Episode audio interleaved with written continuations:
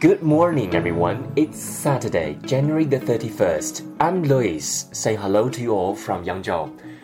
大家周六早上好，今天是一月三十一号，本月的最后一天。我是 Lewis，在扬州给大家晨读。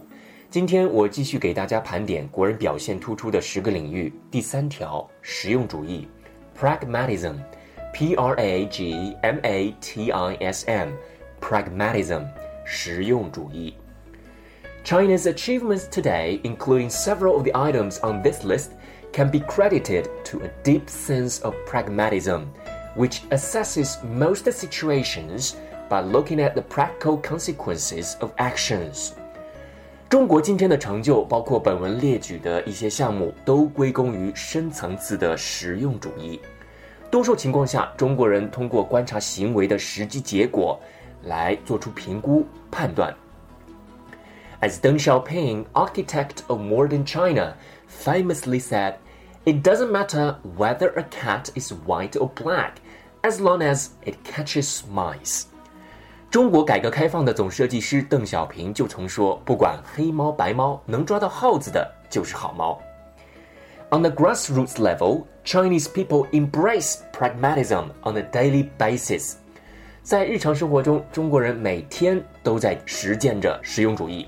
The philosophy explains most of China's customs and cultural norms, including the gifting of hongbao, red envelopes filled with cash the importance of maintaining 关系 interpersonal relationships and filial piety。实用主义的处世哲学解释了中国大部分的习俗和文化规范，包括送红包、关系的维持及孝道。 That's all about pragmatism。实用主义我们就聊到这里。Now let's have a review of today's key vocabs and expressions. Number one, achievement，复数加 s，achievements，成就。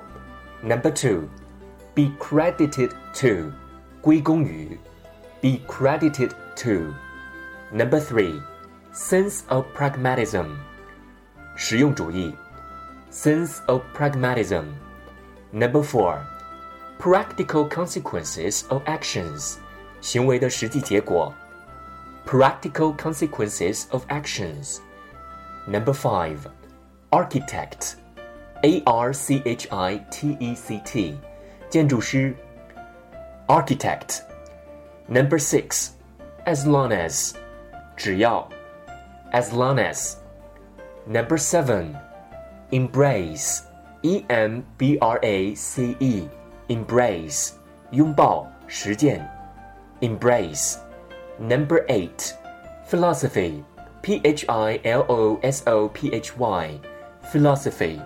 哲学，philosophy。Number nine, cultural norms, N O R M, N O R M, norm，文化规范。Number ten, 红包，red envelopes filled with cash, red envelopes filled with cash. Number eleven, maintaining 关系，interpersonal relationships。此处关系即 interpersonal relationships。maintain 维持，M A I N T A I N。Number twelve, filial piety 孝道，filial piety。That's all about today's reading. See you tomorrow.